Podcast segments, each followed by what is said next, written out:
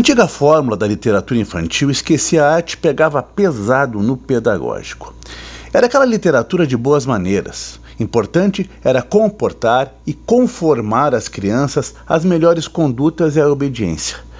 Mas é claro, ninguém se apaixona por um livro que ensina, apenas ensina. Há na literatura sempre uma dose de transgressão e justamente isso nos atrai. Embora alguns elementos vinculados a valores humanos, a empatia, a sensibilidade, possam ser também fundamento para esse ímpeto estético transgressor da arte, mesmo a dirigida ao público infantil.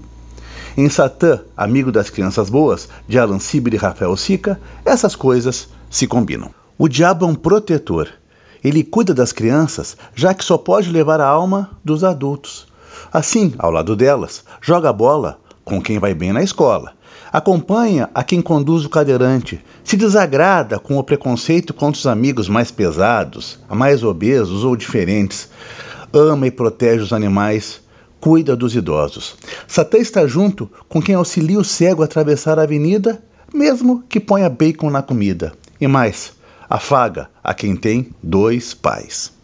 A combinação entre a imagem temida do mal e uma visão benevolente e generosa da vida e do outro se faz por tercetos rimados, com jogos de palavras ajustadas ao público infantil. Com ilustrações em preto e branco, em um atrativo também ao olhar, a obra se retira das narrativas tradicionais para a infância, colocando na zona de perigo termos como conscientizar. Melhor dizer, humanizar, com todos os paradoxos e contradições que nos fazem o que somos. Satã, amigo das crianças boas, de Alan Sieber e Rafael Sica, é da editora Veneta. É o nosso Lombada Frente.